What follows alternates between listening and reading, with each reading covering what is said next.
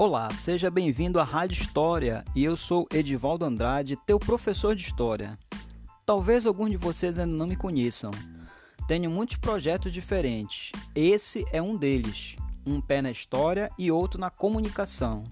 A proposta do podcast Rádio História é contar um pouco dos conteúdos de nossa disciplina escolar que faz parte do meu trabalho, tentando sempre trazer uma pegada diferente. Vocês sabem que as aulas estão suspensas em praticamente todo o país. Então, como continuar estudando? Para isso, os governos, junto com os professores, diretores de escolas e coordenadores pedagógicos, pensaram em uma forma de dar continuidade e ver então o ensino remoto. O que é o ensino remoto? É uma forma de aulas à distância, onde os alunos têm possibilidades, através de conteúdos e atividades impressas, para aqueles que não têm acesso à internet e através dos recursos tecnológicos, plataformas, WhatsApp, com textos, slides, vídeos, áudios, etc., para aqueles que têm acesso à internet. Aí vai uma pergunta que talvez você já deve ter feito: é possível aprender dessa forma? Eu digo que sim. Basta ter foco e concentração para ler, assistir, ouvir os conteúdos e fazer as atividades. É claro que esse não é o ideal. Como seria bom termos de volta o contato entre professor e alunos na sala de aula, com interatividade entre ambos, vocês falando com os colegas de vocês na hora do recreio, com as brincadeiras. Mas nesse momento, isso ainda não é possível. Os dados recentes da pandemia do coronavírus no mundo, e em particular no Brasil, ainda são alarmantes. A média de morte no Brasil ainda está na faixa de aproximadamente mil mortos por dia. Vocês devem estar vendo isso nos noticiários da TV e da internet. Segundo estudos científicos, o contágio na sala de aula é muito rápido. Isso prejudica nesse momento a volta presencial das aulas. Por isso, a necessidade das aulas remotas, através dos recursos que já falei. Esse é um grande desafio para nós todos. Por isso, vamos manter o foco e a concentração nas aulas e nas atividades e quando estivermos prontos, com segurança nas escolas, retornaremos às aulas presenciais. Claro que quando voltarmos, não saberemos se tudo será como antes. Eu acredito sinceramente que na nossa volta teremos um olhar mais apurado para as coisas, porque do jeito que nós estamos, sem poder abraçar as pessoas, com um certo receio, ficar isolado, sem poder ir a determinados lugares, quando a gente puder voltar para a rua para frequentar de forma normal os lugares, eu acredito que nós vamos valorizar muito mais e valorizar as pequenas coisas. Eu tenho orgulho de minha profissão, não só hoje, como eu sempre tive. Quando eu entrei na universidade, eu tinha plena consciência de que o que eu queria para a minha vida era ser professor. Aliás, eu já era educador, eu considero assim, mas um educador social, um educador político. Então, eu tenho muito orgulho mesmo de ser professor. Tenho orgulho do que eu faço, de fazer a diferença nas escolas nas quais eu trabalho. Tenho orgulho de fazer a diferença na vida dos alunos que passam por mim e por minhas aulas. Bom, hoje convido você para a realização de uma avaliação diagnóstica. Mas, professor, o que é avaliação diagnóstica? É simples é uma forma de eu saber o nível de conhecimento de vocês em relação ao ano anterior da disciplina História. Eu sei que vocês sabem muito, afinal vocês são estudantes. Eu também já fui estudante, assim como vocês. Quer dizer, continuo sendo, afinal concluí recentemente um curso de pós-graduação e me formei mês passado. Agora sou mestre em ensino de História.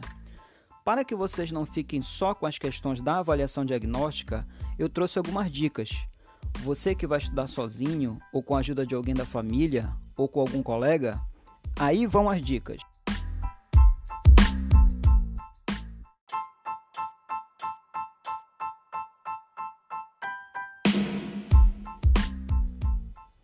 Bom, para começar, nós vamos falar sobre o feudalismo. O feudalismo, gente, ele surgiu no século IV, ainda na Idade Média, e sua principal funcionalidade era gerar economia através da parte agrária, ou seja, através das terras, utilizando-se como mão de obra os servos. Os servos, gente, eles eram trabalhadores que trabalhavam nas terras daqueles que possuíam elas, né? Então, comparando aos dias de hoje, os feudos eles são como as fazendas. Né? Nós temos os fazendeiros, que são os donos das fazendas hoje, e os senhores feudais daquela época seriam como se fossem os fazendeiros, são os donos das fazendas de hoje. Né? Portanto, senhores feudais naquela época é como se fosse fazendeiros hoje donos de terras. Então existem, claro, diversas diferenças entre esses exemplos que eu falei para vocês, mas o principal é que os senhores feudais eles detinham o poder militar, judicial e o direito de criar suas próprias moedas dentro do território que eles administravam. Portanto, eles tinham muito poder dentro de uma determinada terra. Então, na época, a maior riqueza que alguém poderia ter era a sua terra não era dinheiro, né? Nessa época quem tinha mais terras é quem tinha mais poder. Então essa foi a base do feudalismo. As terras dos senhores feudais eram muitas vezes dadas pelo monarca. No caso aí nós estamos falando dos reis. Bom, e como funcionava esse feudalismo? Feudalismo ele era baseado na relação servo-contratuais, ou seja, o senhor feudal dava um pedaço de terra para um servo e ele cultivava seus produtos como forma de pagamento por ela. Então, na verdade, o servo ele tinha que trabalhar para o senhor feudal para pagar aquele pedaço de terra que ele estava habitando, que ele estava morando com a família dele. E ele devia pagar também impostos altíssimos, né, como parte da produção que ele, que ele fazia para o senhor feudal. Além disso, o servo fazia um juramento, dizendo que ele seria obediente, fiel e realizaria obrigações ao seu senhor feudal. Na maioria das vezes, os servos eram ex-escravos ou camponeses. A sociedade feudal era dividida em três estamentos, ou seja, em três partes: é, os nobres, cavaleiros, senhores feudais, belatores, o clero, né, que eram padres, religiosos, oratores, que era a parte da igreja, e os servos, a mão de obra, né? ou seja, os laboratórios, os trabalhadores da terra. Apesar de ter sido muito raro algum servo se tornar clero ou nobre, nesse tipo de sociedade era possível subir de classe social, mas geralmente quem nascia servo morria servo. Seu status social era determinado no seu nascimento, ou seja, quem era servo, quem nascia servo ia morrer servo, né? E quem nascia nobre ia morrer nobre. Então, Neste período, a igreja era detentora de maior parte das terras. Logo, nós falamos ainda há pouco, quem tinha terras tinha poder. Então, se a igreja tinha muitas terras, ela tinha poder. Além disso, a igreja também possuía diversos feudos. Com isso, ela conseguiu manter seus valores culturais e religiosos sobre o povo. Assim, ela controlou e direcionou por muitos anos a mentalidade do homem. Né? Então, na Idade Média, a igreja ela tinha o controle não só das terras, mas ela tinha o poder também de controlar a mente dos homens, a mente das pessoas naquela época, a mentalidade, ou seja, a forma como as pessoas pensavam. Os únicos que tinham acesso à educação ensinada pela igreja eram os filhos dos nobres. Então, qual é a conclusão que a gente tira aí?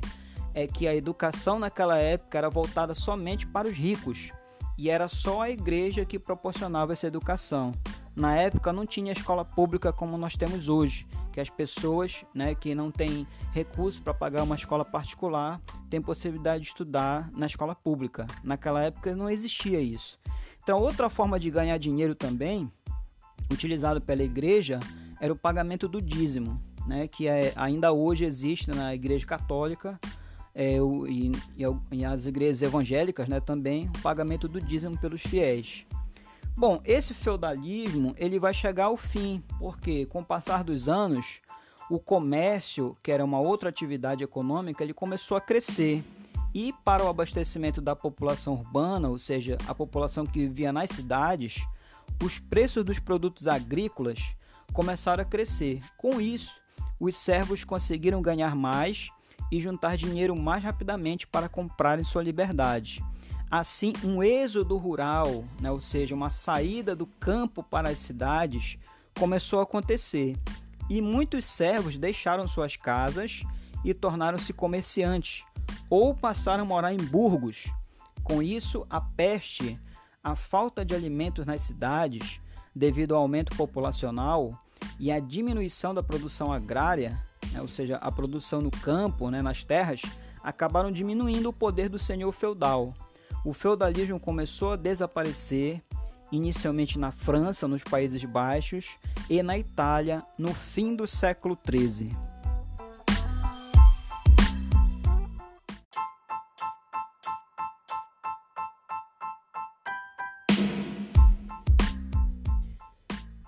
Ok, gente, agora vamos falar sobre o Renascimento. Então, a Idade Média, ela tinha sido uma época na qual as obras literárias e artísticas do passado não mais estavam disponíveis e acessíveis ao povo. Por que que isso aconteceu? Como nós falamos é, lá atrás, quando nós falamos sobre o feudalismo, nós vimos que a igreja ela tinha muito poder e também influenciava a mentalidade das pessoas. Portanto, muitas obras literárias, a questão da arte, da cultura, era influenciada diretamente pela igreja também. Então a igreja praticamente ela é, ditava as regras nesse campo, né, na Idade Média. Então, por causa da invasão dos povos germânicos e de outros povos que sitiaram a Europa por vários séculos, essas obras de arte também ficaram escondidas por longo tempo nos mosteiros que eram locais é, da Igreja Católica, né, nas bibliotecas desses mosteiros, nas grandes catedrais e uma parte delas nos castelos medievais. Quando passou o período das invasões, a Europa começou a ter contato com esse enorme acervo, do qual boa parte viera do Império Bizantino, ou foi conquistado aos muçulmanos no tempo das Cruzadas. Isso acelerou o processo de renovação política econômica e cultural que estava se iniciando, dando origem a um movimento conhecido como Renascimento. Então, o apogeu do Renascimento, ou seja, quando ele estava mesmo é, em alta, vai se dar no século XII. As fontes de pesquisa abundantes, como nunca promoveriam uma renovação sem precedente nos estudos jurídicos, religiosos, filosóficos e científicos e também no campo das artes, vai se dar nesse período. O movimento de expansão europeia possibilitou o contato com os muçulmanos no Oriente Médio, no norte da África e na Península Ibérica, dando aos estudiosos do Ocidente o conhecimento das obras clássicas que não existiam na Europa Ocidental. Isso favoreceu os artistas e pensadores que buscaram sua fonte de inspiração na cultura greco-romana, ou seja, na cultura da Grécia e da Roma antiga, da antiguidade Daí vem o nome de Renascimento, uma vez que a cultura clássica, essa cultura lá da antiguidade, passou a ser a inspiradora de todo o movimento de retomada artística e cultural. Então, no Renascimento, os estudiosos e artistas passam a ser financiados pelos ricos banqueiros, é, conhecido como mecenas, né? nas cidades italianas como Florença, pelos comerciantes e nobres do norte e do centro da Itália da Itália, o movimento vai se expandir para outros países. Então, esses financiadores da arte, os mecenas, né, tinham interesse não simplesmente artístico, pois havia também a clara intenção política de usar a influência e o carisma que o mecenato proporcionava para manter o seu poder e a sua influência.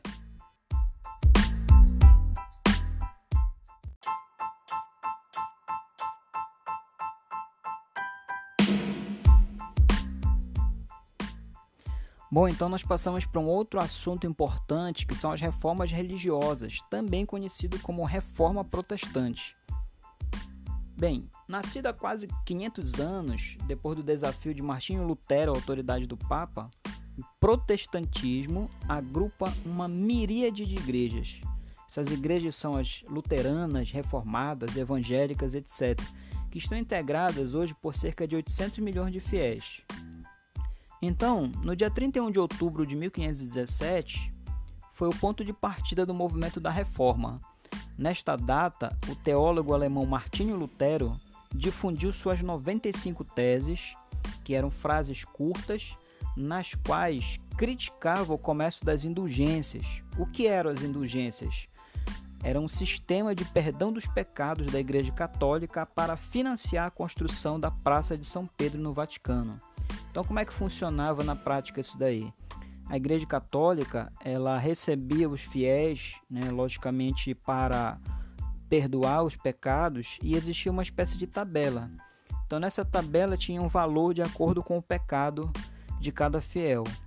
Né? Então o fiel pagava pelo seu pecado, recebia um certificado de perdão, né, uma indulgência, e dessa forma esse dinheiro servia para construir a Praça de São Pedro e depois a Basílica de São Pedro que está lá no Vaticano. Bom, e aí o Martinho Lutero ele vai questionar nesse período a autoridade do Papa Leão X, que vai excomungar, ou seja, vai expulsar ele da igreja, já que ele era um monge da igreja católica. Isso aconteceu em 1521. Então a mensagem do Lutero ela vai se expandir rapidamente pela Europa graças à imprensa. Então nesse período aí da Idade Média já existiam os jornais que noticiavam o que estava acontecendo. E aí, originalmente, dessa divisão da Igreja Católica, né, dessa reforma, vai é, surgir três grandes facções né, nessa chamada Igreja Reformada.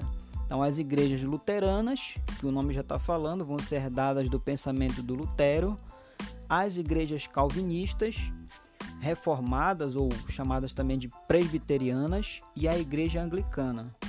Bem, o calvinismo ele designa a corrente inspirada pelo teólogo e reformador francês João Calvino, que concebeu com um enfoque rigoroso um novo modo de funcionamento da igreja em Genebra a partir de 1536. Então, hoje as igrejas chamadas presbiterianas elas continuam tendo a mesma linha de pensamento dessa igreja é, do calvinismo dessa época da Idade Média. Já o anglicanismo ele nasce de uma disputa política entre o rei da Inglaterra Henrique VIII e o Papa Clemente VII, que negou em 1530 cancelar seu casamento com Catarina de Aragão. Então, para quem não sabe, a Igreja Católica ela não permite que as pessoas se casem duas vezes na igreja. Né? Então, o rei da Inglaterra na época, o Henrique VIII, ele queria se separar da esposa dele e casar com outra e o Papa não permitiu. Então ele brigou com o Papa, rompeu com a Igreja Católica e estruturou uma outra igreja, né? tendo como base a Igreja Católica, vai surgir então a Igreja Anglicana, que é considerada aí um meio caminho entre o catolicismo e o calvinismo. Essa igreja, gente, inclusive ela existe até os dias de hoje na Inglaterra. Ela é a igreja frequentada pela família real, né, pela rainha Elizabeth, pelos seus filhos. Inclusive, as últimas cerimônias de casamento que ocorreram foram transmitidas pela televisão foi dentro de uma igreja anglicana, né, num, num culto anglicano.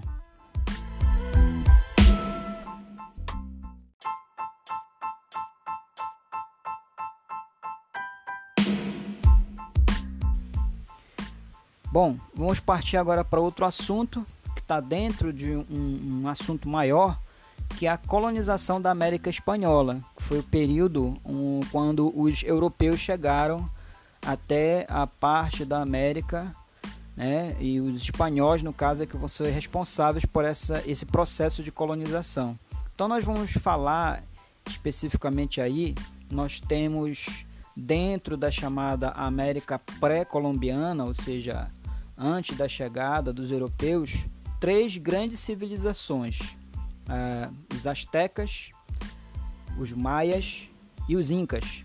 Mas nós vamos nos concentrar somente em um agora, que é o Império Azteca, também conhecido como civilização azteca.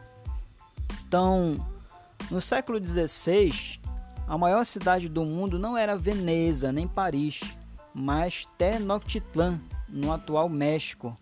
Então, essa era a capital do Império Azteca que foi fundada em 1325, era habitada por 300 mil habitantes em 1519, quando os espanhóis chegaram. Então, para vocês perceberem que nós estamos falando aí do século XVI, então uma cidade com 300 mil habitantes para aquela época era muito grande. Então, grande parte do que se sabe sobre ela, desde a majestosa arquitetura até o avançado sistema de agricultura, veio das cartas dos conquistadores espanhóis, liderados por Hernán Cortés.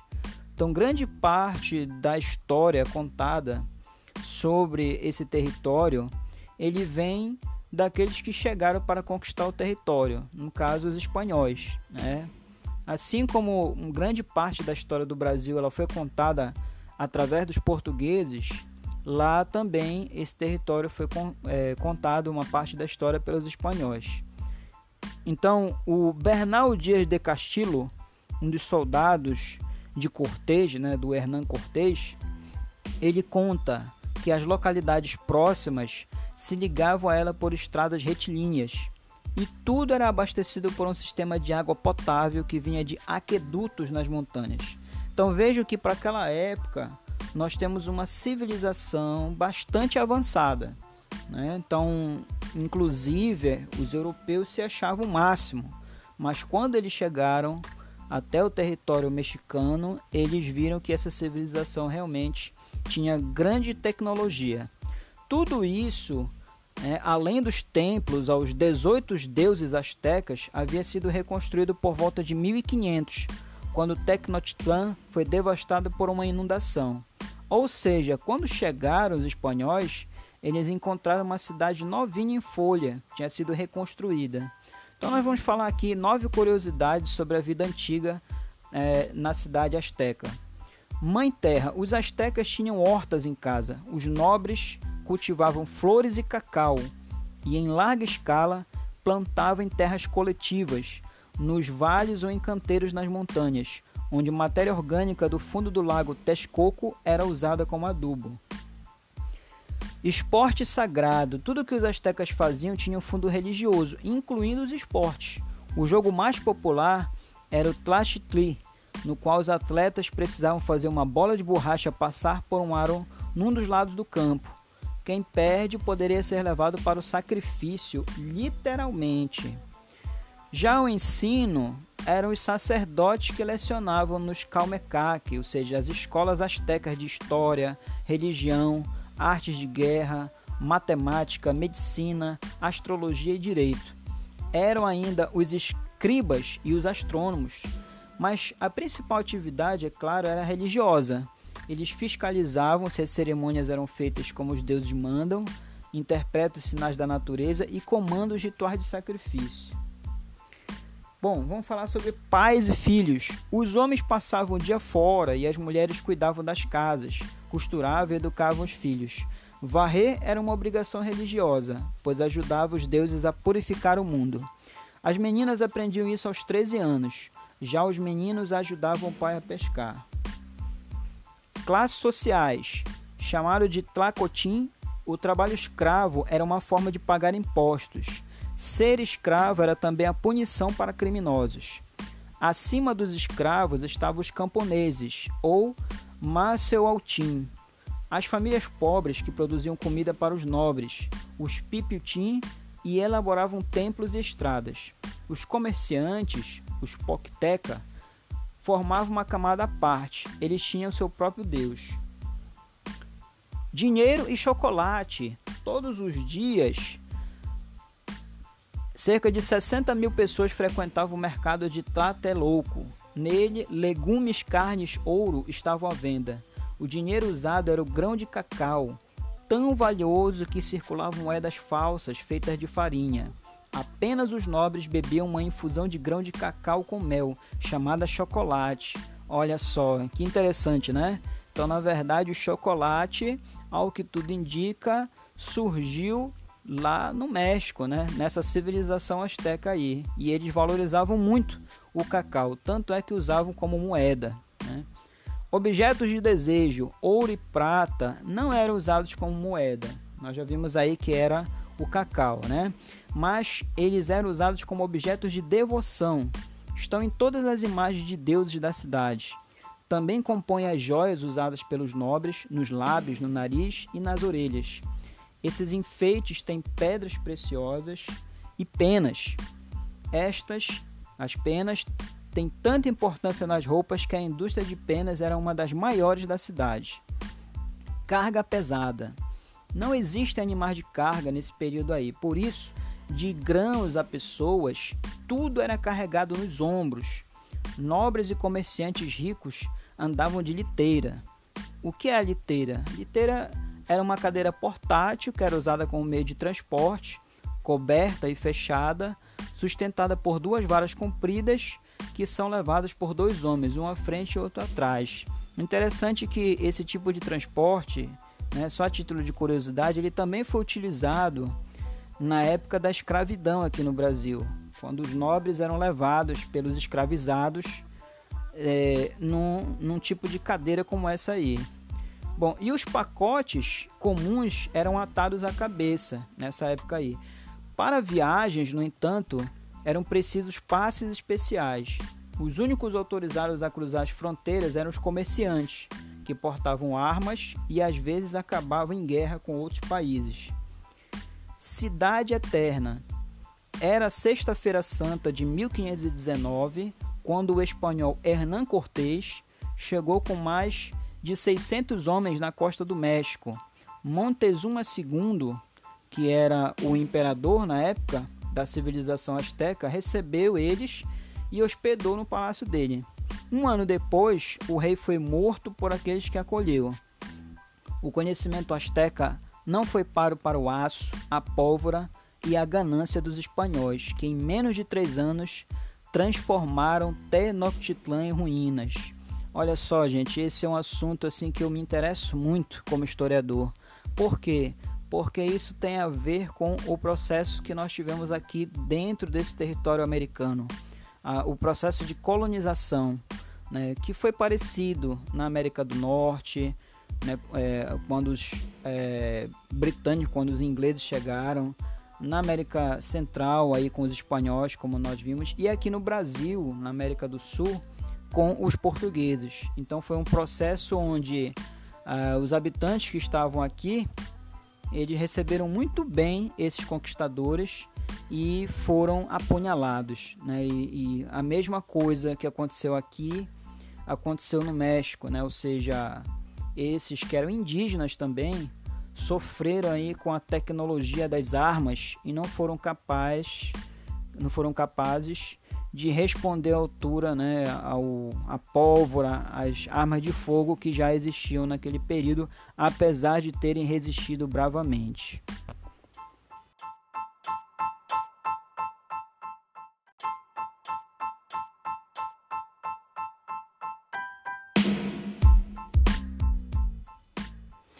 Bom, vocês sabiam que a gente pode aprender história através da música? É isso mesmo, gente. É, e aí eu trago aqui para vocês um trecho de um rap do grupo Oriente, música dele chamado Até Quando Brasil Colônia. É, já que a gente vai entrar agora num assunto que é sobre a colonização portuguesa no Brasil e especificamente nós vamos falar sobre as capitanias hereditárias. Então eu trouxe o trecho dessa música para que a gente possa perceber o quanto é, ela é importante para a gente é, poder aprender história também. Então o trecho da música do Oriente diz o seguinte, ó: Capitania hereditária vendendo a Amazônia, que vergonha pátria amada, até quando o Brasil colônia? Então vejam aí que é, esse trecho, né, ele, ele reflete aí a questão da capitania hereditária, que assim como no processo de colonização, hoje estão vendendo a Amazônia, né, os grupos, os grandes grupos empresariais. Então ele fala assim: que vergonha pátria amada, né, ou seja, que vergonha do Brasil, né, até quando nós vamos ser um Brasil colônia? Então faz uma reflexão de que o passado está muito presente né? Esse Brasil colônia, na verdade, nós não deixamos de ser um, um Brasil colônia. Então esse som, gente, ele sem dúvida é uma pedrada. Ele reflete o que nós estamos vivendo hoje na política nacional.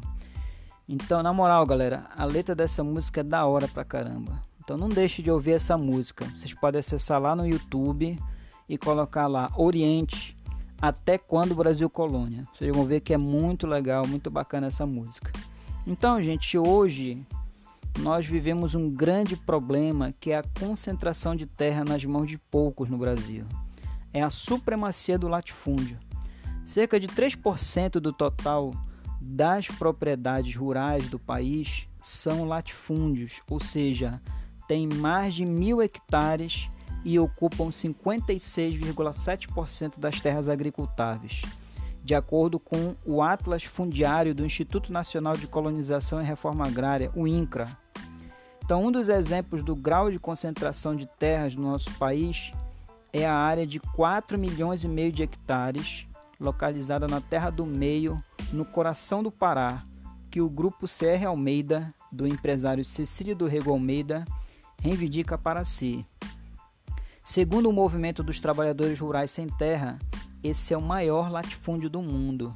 Então olha só, gente, o estado do Pará, infelizmente, ele hoje ele configura como um dos territórios onde tem maiores latifundiários, né? Muita gente que tem terras e mais terras é, que se dizem proprietários dessas terras. Então, um olhar atento sobre os números da economia agrícola, as mortes de trabalhadores por conflitos agrários, né? a gente viu aí recentemente isso acontecendo, e dados alarmantes sobre o desmatamento nas regiões amazônicas e no Cerrado, põe em xeque os argumentos que sustentam os latifúndios no país. Vocês devem estar se perguntando, né, gente? Professor, o que, que isso tem a ver com a história que a gente estuda? Tem tudo a ver, pessoal, porque a origem do latifúndio ela está ligada ao processo de ocupação do Brasil após a chegada dos portugueses. Então, em 1536, Lisboa, a capital de Portugal, que era a sede do Império Português, decidiu dividir o território brasileiro em grandes faixas de terras, que iam do litoral até a linha imaginária determinada pelo Tratado de Tordesilhas. O Tratado de Tordesilhas foi um acordo feito em 1494 entre Portugal e Espanha, que dividiu o território da América do Sul. Né? Então, uma parte ficou para a Espanha e uma parte para Portugal. Então, essa, essa divisão de terras, dessas faixas de terra, elas foram chamadas de capitanias hereditárias. Então, elas foram doadas a representantes da nobreza e aos militares. Então, o rei de Portugal ele queria intervir aqui no Brasil, ele queria ocupar o país após outros povos terem chegado por aqui, mas ele tinha um receio, né, de vir para cá gastar dinheiro. Então o que, é que ele fez? Ele doou faixas de terra aqui para alguns nobres. É, e aí esses nobres vieram ocupar aqui o país em nome do rei de Portugal. Então esses nobres eram chamados de donatários. Por que donatários? Porque eles não eram donos da terra, eles eram representantes do rei, mas eles iam tomar conta dessa terra. Eles tinham o poder de doar os lotes, que eram chamados de seis marias, sob a condição de que fossem explorados economicamente, ou seja, tinha que plantar alguma coisa, tinha que produzir alguma coisa. Então a área de uma sesmaria é uma légua quadrada, ou 4.356 hectares.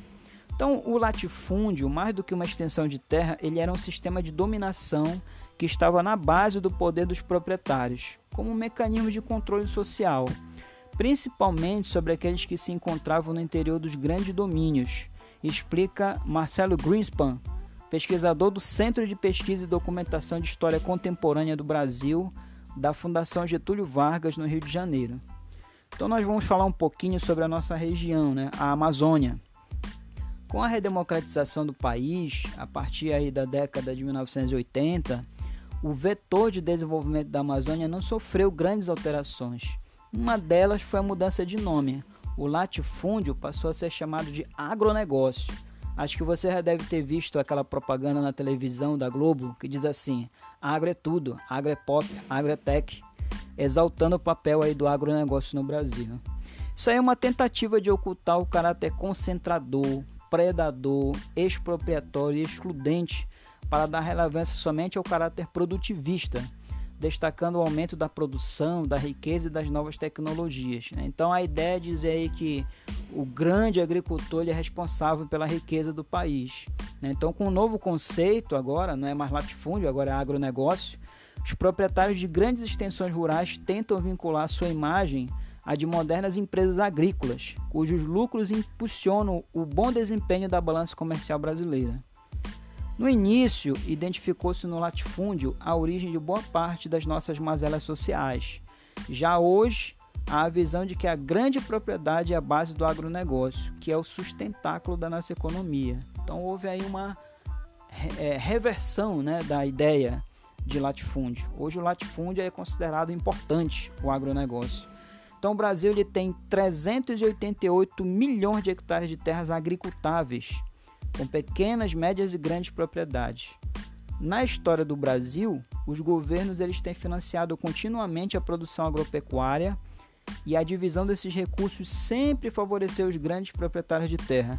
São bilhões de reais né, que são distribuídos é, em crédito né, para os grandes proprietários rurais e somente uma pequena parcela disso vai para a agricultura, agricultura familiar. O que é a agricultura familiar?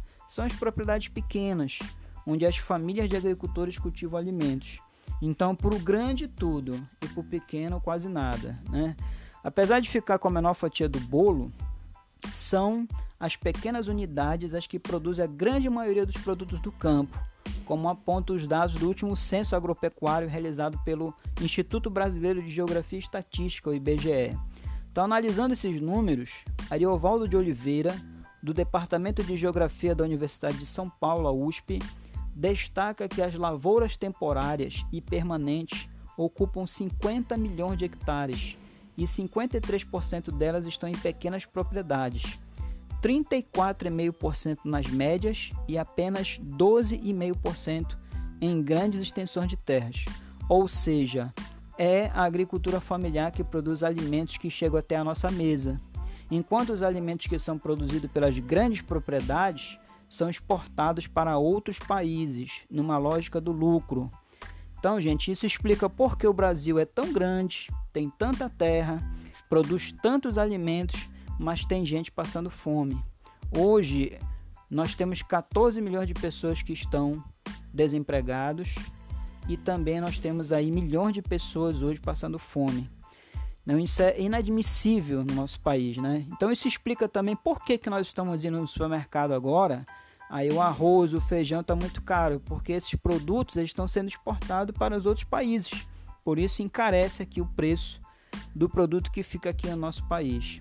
Então, o levantamento feito pelo INCRA e pela FAO, o órgão das Nações Unidas responsável pela agricultura e alimentação, indica que as pequenas propriedades representam 85,5% dos estabelecimentos do campo, apesar de ocuparem 30,5% das terras agricultáveis.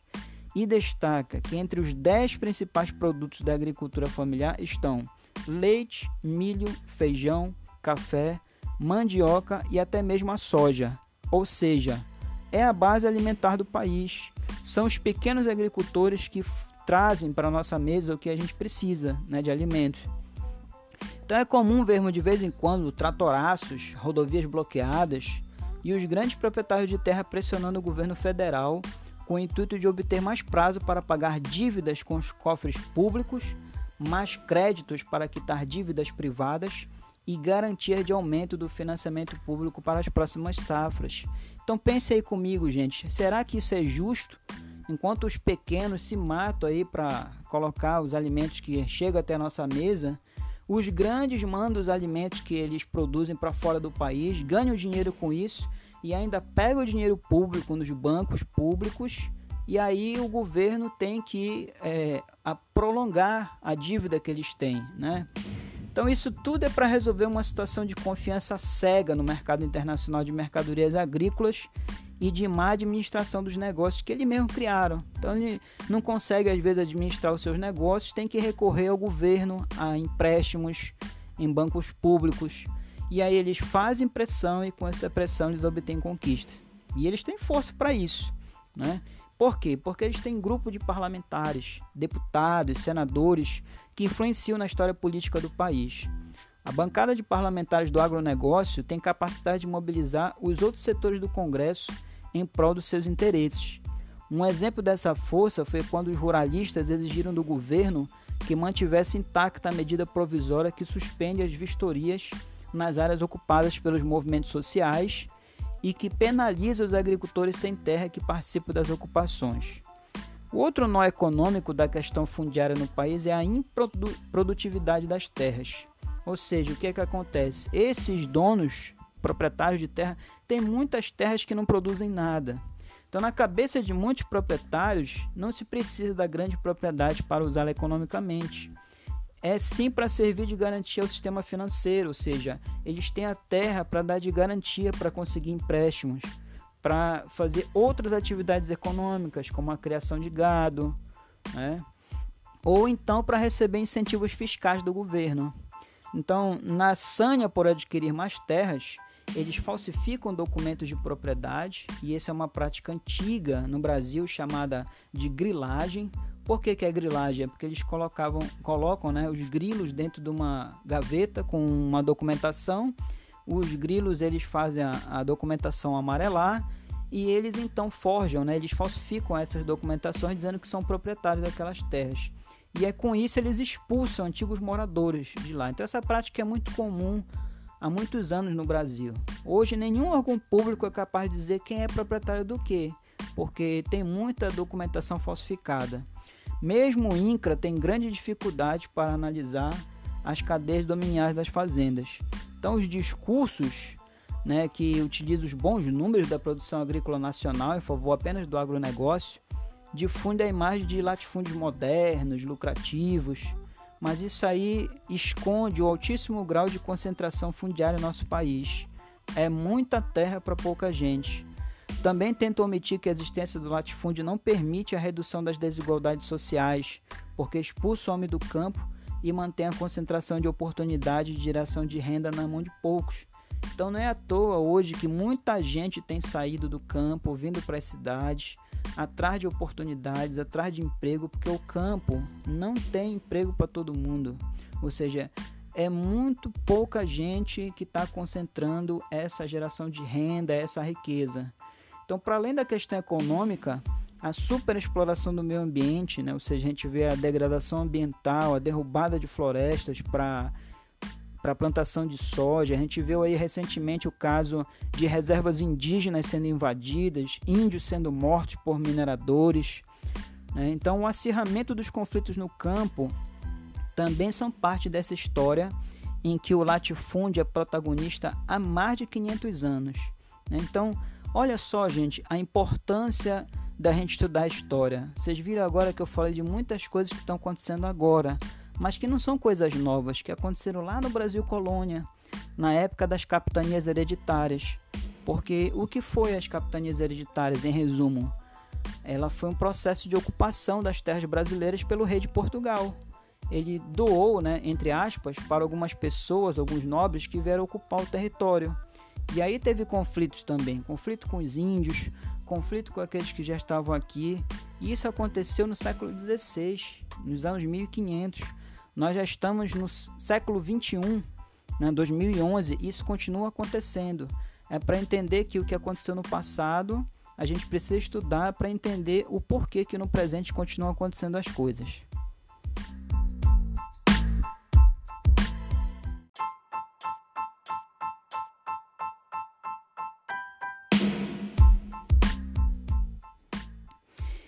E aí, pessoal, viu como é simples aprender ouvindo?